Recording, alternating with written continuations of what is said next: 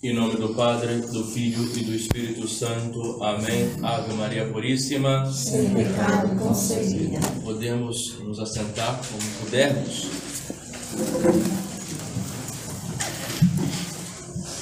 Primeiro, uma breve explicação sobre, sobre o que é o domingo, o chamado domingo Inaubis. E por que Inaubis? Meus caros irmãos, o evangelho de ontem vai nos ajudar a perceber o porquê que a liturgia chama este domingo de domingo Inaubis.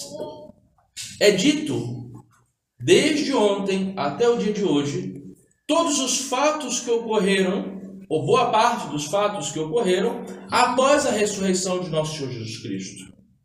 E um deles é que Santa Maria Madalena, isso dito no Evangelho de ontem, vê a tumba aberta e Nosso Senhor já não está mais lá. Mas ela não entra, ela se põe do lado de fora. E nesse meio tempo ela regressa e chama outros dois outros discípulos, na verdade, dois vieram até, até a tumba. E esses dois discípulos eram São João e São Pedro. E quando eles chegaram próximo à tumba, eles viram um anjo de branco, em Alves. São João fica na porta e São Pedro ingressa na tumba de Nosso Senhor. E os padres da igreja dizem que São João fica na porta e não entra, mas sim São Pedro, porque São Pedro tem a primazia. Ele será o primeiro Papa e por isso a ele é dado o direito de testemunhar já dentro da, do próprio, da própria tumba de Nosso Senhor a ressurreição. Domingo inalves, quer dizer, domingo em branco, de branco, ou seja, fazendo referência aos anjos que estavam na porta, inalves, ou seja, com vestes brancas. Mas o evangelho não continua só aí. E no próprio dia do domingo inalves, e não no sábado, o sábado inalves, que é o evangelho que lemos ontem, o domingo inalves vai contar uma outra, uma, uma outra vai nos relatar uma outra parte do Evangelho, que é justamente os discípulos fechados, em latim, em clausis, ou seja, fechados por medo dos judeus. E nosso Senhor entra no meio deles e diz: Pax vobis, ou seja, a paz esteja convosco. Os padres da igreja nos dão uma interpretação muito, muito bonita e muito rica sobre, sobre esse evangelho. Eles dizem que assim como os discípulos estavam fechados, muitas vezes na nossa alma nós estamos fechados às nossas próprias determinações e raciocínios em relação à fé. Nós dizemos o tempo inteiro, e isso nosso catecismo nos ensina, que a fé é uma virtude teologal infusa por Deus em nossas almas. É uma virtude teologal, ou seja, uma virtude do alto. É Deus mesmo que infunde a fé em nossas almas. Ora, a fé, embora tenhamos muitos argumentos para ajudar uma pessoa não convertida, uma alma não convertida, a ver a verdade e a seguir a doutrina ensinada por Nosso Senhor, quantas vezes, meus caros irmãos, essas pessoas estão inclauses, ou seja, fechadas. E por mais que argumentemos, por mais que explicamos, parece que nada ocorre. E muitas vezes nos sentimos cansados com isso. E tristes, porque queremos comunicar a verdade. Queremos ensinar as almas o caminho da salvação, especialmente as almas que estão próximas de, de nós. São aquelas almas são os nossos familiares, são os nossos amigos. E muitas vezes essas almas não conseguem abstrair nem mínimo, ou até mesmo conseguem, mas até certo ponto, com a parábola do semeador, e logo vem o sol e, as, e queima aquele pequeno galho que brotou daquela pequena semente que nós iniciamos. Por que isso acontece, meu caro, meus caros irmãos? É necessário para a conversão a graça. E é por isso que to, em todos os nossos trabalhos apostólicos nós devemos primeiro rezar para aquela alma e depois mostrar àquela alma o caminho da doutrina, o caminho do céu. Precisamos rezar pelas almas, primeiramente. Rezar. Porque o que há de molhar essa terra seca para fazer germinar o fruto, a semente que nós queremos passar, a semente da sã doutrina, do santo evangelho de nosso Senhor Jesus Cristo, é necessário a água da graça, sem isso, não é possível. A água, sempre os padres da igreja tomaram a água como regeneração, aquela que lava. Tanto é que no rito do nosso batismo, nós somos batizados com água, água natural. A água natural representa a regeneração. Os padres disseram isso claramente. Por quê? porque justamente eles gostariam que meditássemos nesta fonte espiritual que brota de nosso Senhor, que nosso Senhor conquistou com a sua cruz, que é a graça, são os méritos que nós recebemos a partir do sacrifício do nosso Senhor aplicado às almas que desejam. Não é fácil, por isso devemos pedir implorar a Nosso Senhor essas graças. Nossa Senhora em Fátima diz claramente: há muitas almas que se perdem, porque não há ninguém que reze por elas. Queremos conversões, desejamos conversões, mas a pergunta sempre, a pergunta sempre fica no ar. Rezamos por essas almas que desejamos converter? Fazemos sacrifícios por elas? encomendamos estas almas durante as santas, as santas missas? Colocamos essas almas ao, ao, aos pés do altar? Do sangue do Cordeiro, que é o santo sacrifício da missa? Ou apenas falamos, falamos, falamos e queremos que as almas se convertam por meio das nossas palavras? Quanto orgulho, meus caros irmãos! A fé é uma virtude infusa. É uma virtude teologal infusa por Deus na alma. E nós precisamos pedir a graça, porque muitas almas neste mundo atual estão fechadas, fechadas nos seus próprios raciocínios. Mas, padre, veja bem, se tudo isso, se tudo isso que o senhor está dizendo é pecado, então ninguém se salva mais? E elas começam a fazer cada vez mais raciocínios e se esquecem da graça de Deus. Se esquecem de Deus e dos seus ensinamentos. E começam a raciocinar com a mente das, das almas, dessas almas perdidas no mundo atual. E por que que isso acontece muitas vezes? E por que que falamos disso? Falamos, falamos e demonstramos, e que para nós parece óbvio o caminho da salvação. E para essas almas não. Por quê? Falta a graça. Falta a graça. E a graça se conquista com quê? Com muito falar? Não. Com vida de oração. Com rosários. Com penitências. Com orações frequentes. Encomendações de santas missas. A missa é o sacrifício de Nosso Senhor. Na missa, temos os méritos infinitos da paixão de Nosso Senhor aplicado a nós. Quantas vezes oferecemos em nossas almas o sacrifício da missa por alma de fulano? Às vezes passamos a missa tão distraídos, não é? Aqui os senhores obterão graças infinitas, graças fenomenais. Basta oferecer o santo sacrifício. Quantos oferecem o santo sacrifício da missa?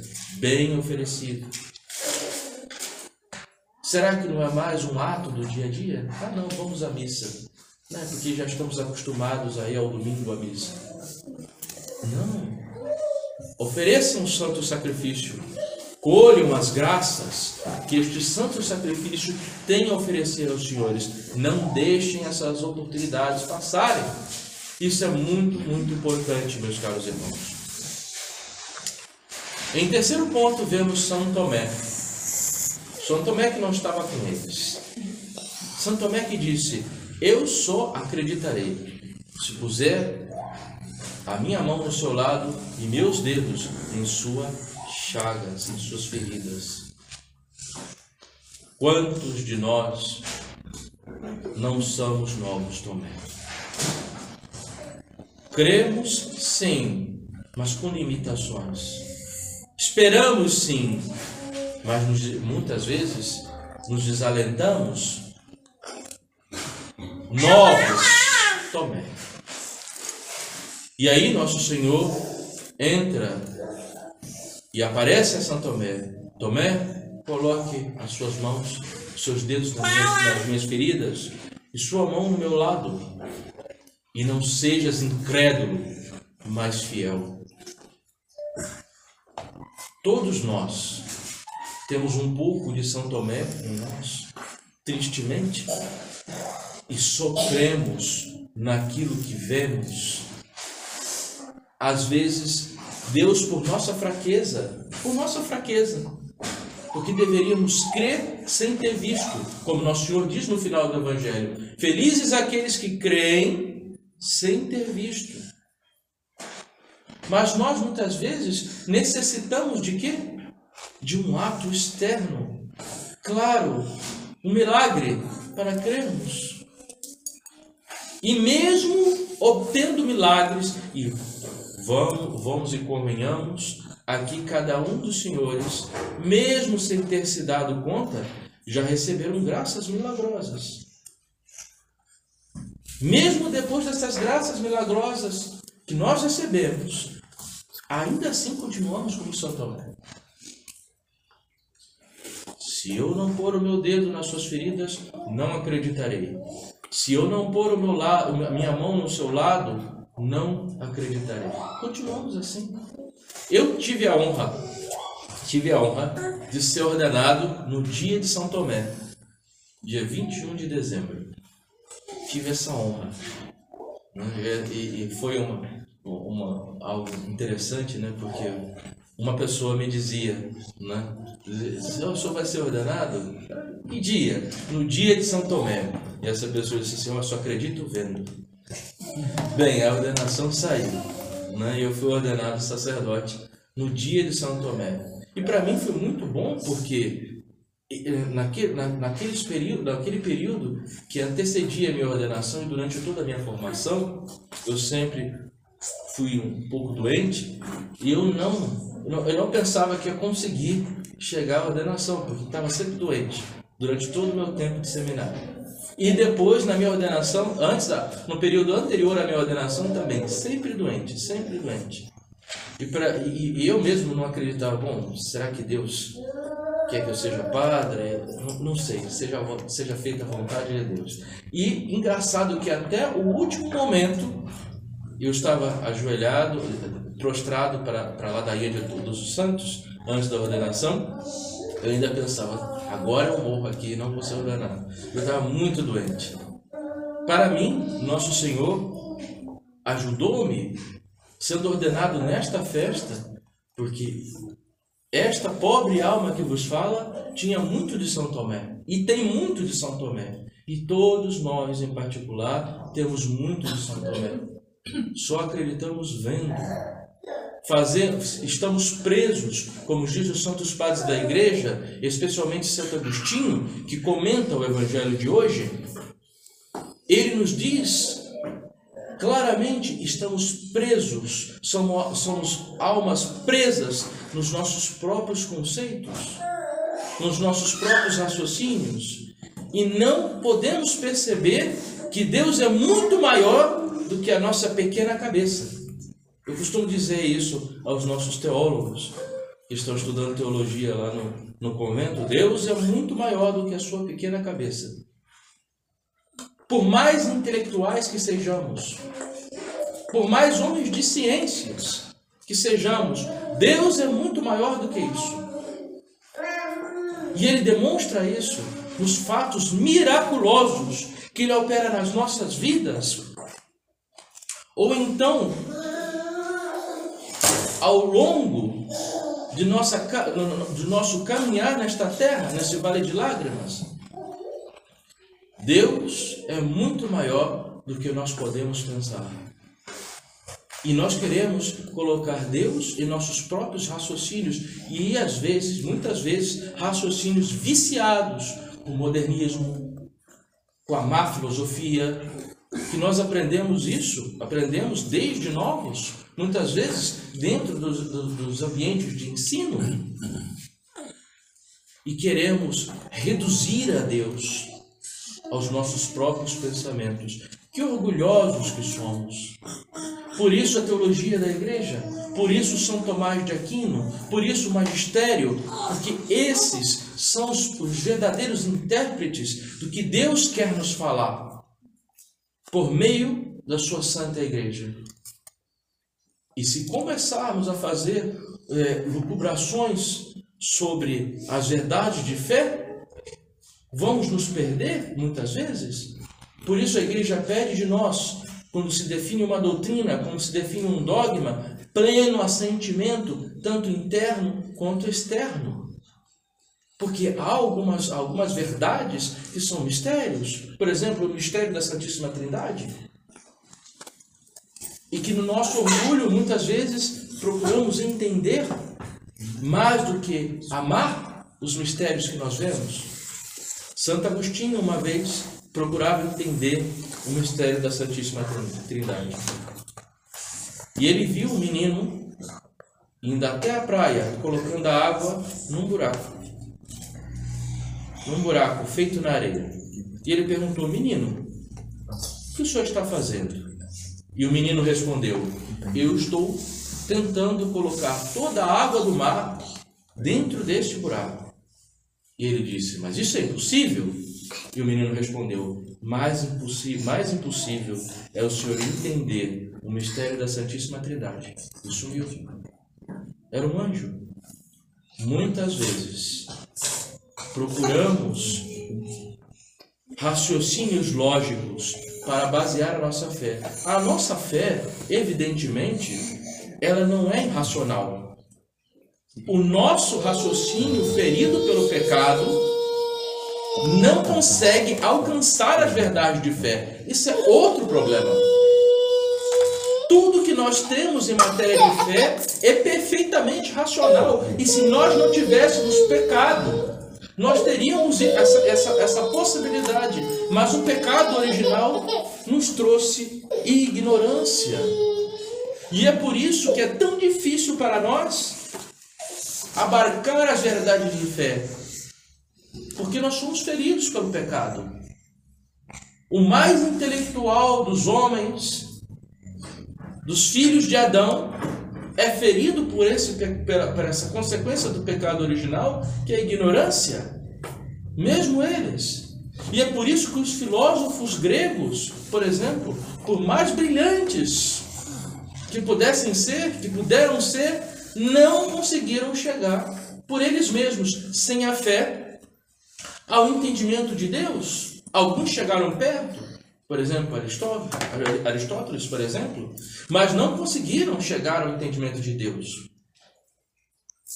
Alguns morreram dizendo: verdade das verdades, tem de piedade de nós. Mas não chegaram ao entendimento de Deus completamente, por quê? Porque não tinham fé. Vejam a necessidade da fé. E hoje o que nós vemos, a nossa fé sendo muitas vezes blasfemada de modo vil por aqueles que se dizem autoridade. É triste para nós ver isso. Blasfemada o tempo inteiro, ridicularizada, zombada.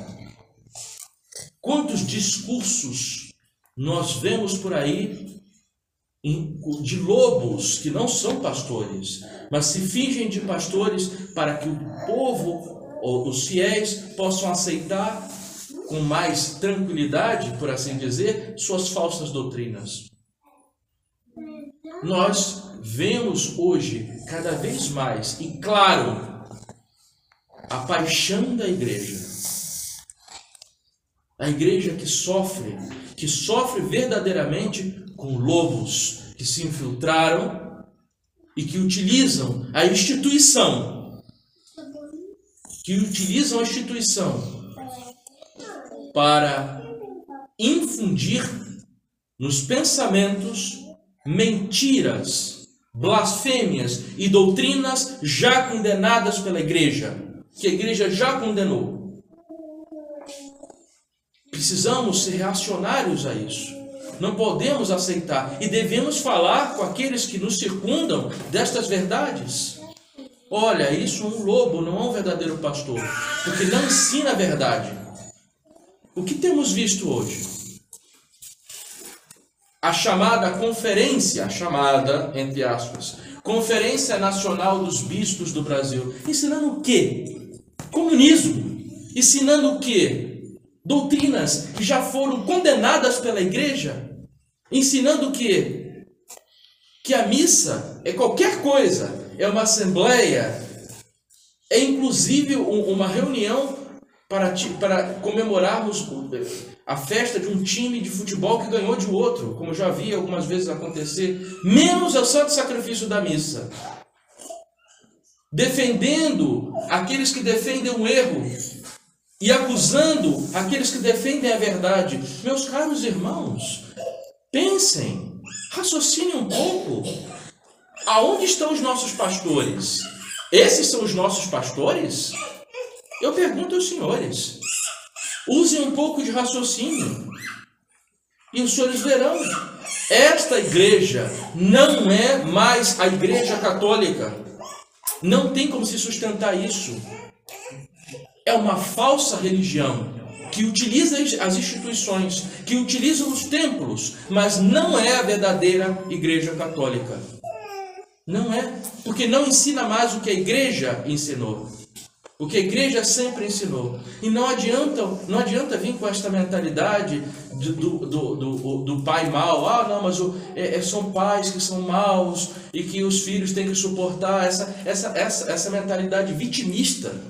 Não, não. A questão é a seguinte: se Nestório pregasse a vocês, se Calvino vestisse uma batina e pregasse a vocês, eles ainda seriam Nestório e Calvino. Não seriam pastores, seriam lobos. E, aqui, e os verdadeiros pastores deveriam apontar esses lobos e dizer para os senhores: fujam deles. Mas parece que as pessoas estão presas, clauses, nos seus próprios raciocínios e não querem ver a verdade tão óbvia. Esta é a verdade óbvia.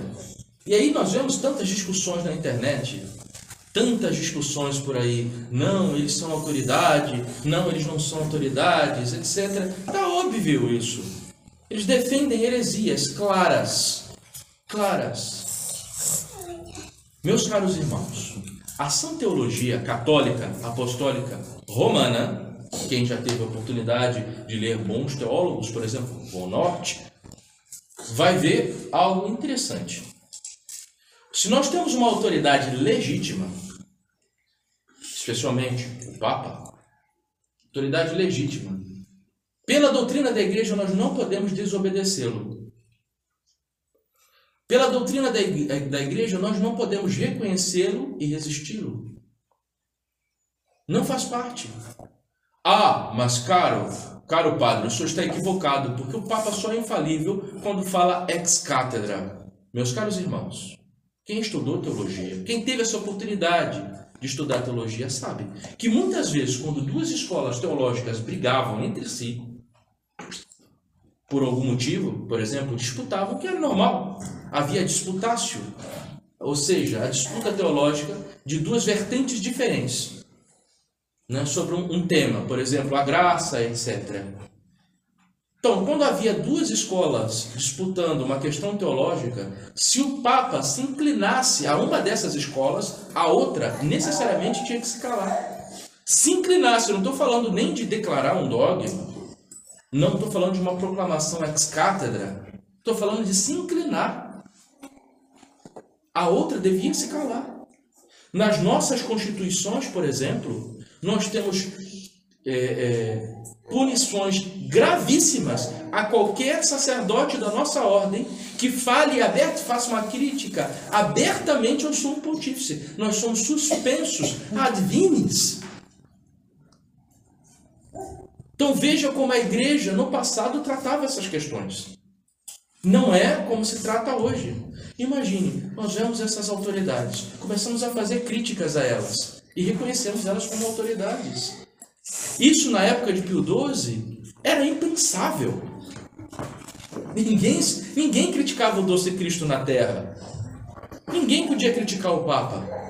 Se ele foi realmente eleito. Se ele realmente é Papa. Essa, esse é o grande problema que nós vivemos hoje. Nós não podemos crer numa autoridade e ao mesmo tempo dizermos que ela é herege, que ela blasfema. Olha só quantas coisas essas pessoas dizem isso. Não, ele blasfema, ele é, é herege, ele diz heresias, mas ainda assim é, é, o, é o doce Cristo na terra, é o vigário de nosso Senhor Jesus Cristo. Meu Deus, isso chega a ser blasfemo dizer isso. O vigário de nosso Senhor? Imagine, os senhores sabem qual é o sentido da palavra vigário de uma pessoa? O que é ser vigário de uma pessoa? Ser vigário de uma pessoa é ser porta-voz das palavras dela. É fazer valer a autoridade dela. Veja, nós estamos falando do vigário de nosso Senhor Jesus Cristo. E aí, o que, que acontece ali? Aí as, algumas almas para explicar isso dizem, não, mas isso é um mistério, é um mistério da iniquidade. Vocês querem explicar o mistério da iniquidade? Não, é nós, nós estamos vendo o óbvio. Esse é o problema. Nós estamos vendo o óbvio. Às vezes, só que o óbvio é duro.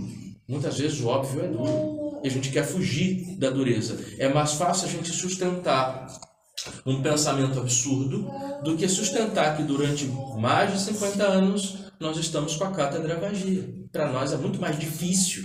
Claro, concordo, é verdade. Nós somos católicos.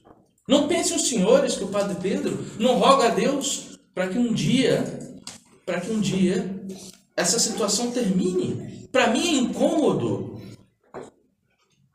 Seria muito mais fácil para mim trabalhar de acordo com uma jurisdição, tudo certinho. Com um sacerdote que eu pudesse me confessar, com um bispo presente que eu pudesse ir até ele e conversar os meus problemas apostólicos, para mim seria muito mais fácil. Ninguém mais do que eu, meus caros irmãos, em relação aos leigos, sofre mais com esta crise. Como sacerdote, mas eu não posso inventar uma coisa que não existe, porque eu quero confortar o meu coração. Não. A realidade está diante de nós. Basta que vejamos. Agora, tampouco devemos nos acomodar nessa realidade, porque é bem, é bem, bem explícito. Nós falamos crise. Uma crise tem um final. E nós devemos desejar esse final. E devemos rezar para que algum dia tenhamos todas as nossas estruturas restauradas. E eu costumo dizer: se Deus, nosso Senhor, nos der a graça de um dia de um dia nós tivermos um sumo pontífice, de fato, eleito validamente, de acordo com aquilo que a igreja sempre determinou, o Padre Pedro, ele mesmo, se, colocará com toda a comunidade aos pés desse Pedro, desse, desse, desse sucessor dos apóstolos, sucessor de, de Nosso Senhor, de, vigário de Nosso Senhor, perdão, colocará toda a sua comunidade aos pés, mas agora aos falsos pastores, não, nós rompemos com eles, por bem das, das nossas almas e para o bem das, das vossas almas. Uma vez eu explicava uma criança, uma criança no catecismo.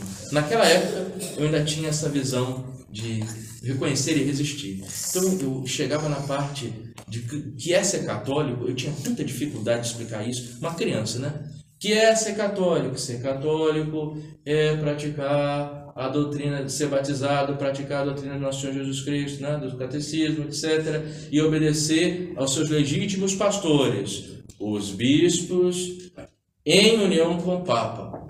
E eu, tinha dificuldade de explicar isso. E eu gostava de quando as, as crianças davam um jeito né, de não, não perguntar. E uma vez uma criança perguntou: Mas então, e o Francisco? A gente. Ele, ele é um legítimo pastor? Eu parei assim, sem saber o que responder para ela. Aí eu, sim, então, aí eu comecei a explicar. Não, é porque é como o pai mal. Aí veio aquela história do pai mal. É como o pai mal. Entende? Ele é pai, mas. É, então, mas. Ele não é o doce Cristo na terra, Frei? Uma criança pequenininha.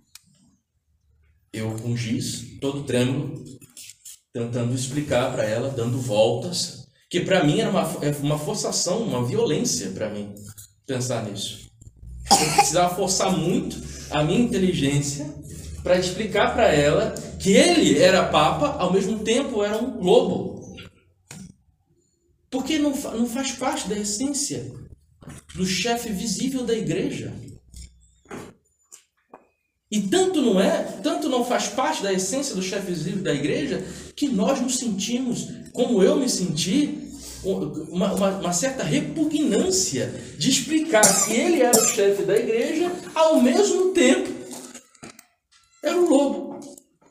Havia uma repugnância. E, e, por quê? Porque é natural que a gente sinta isso.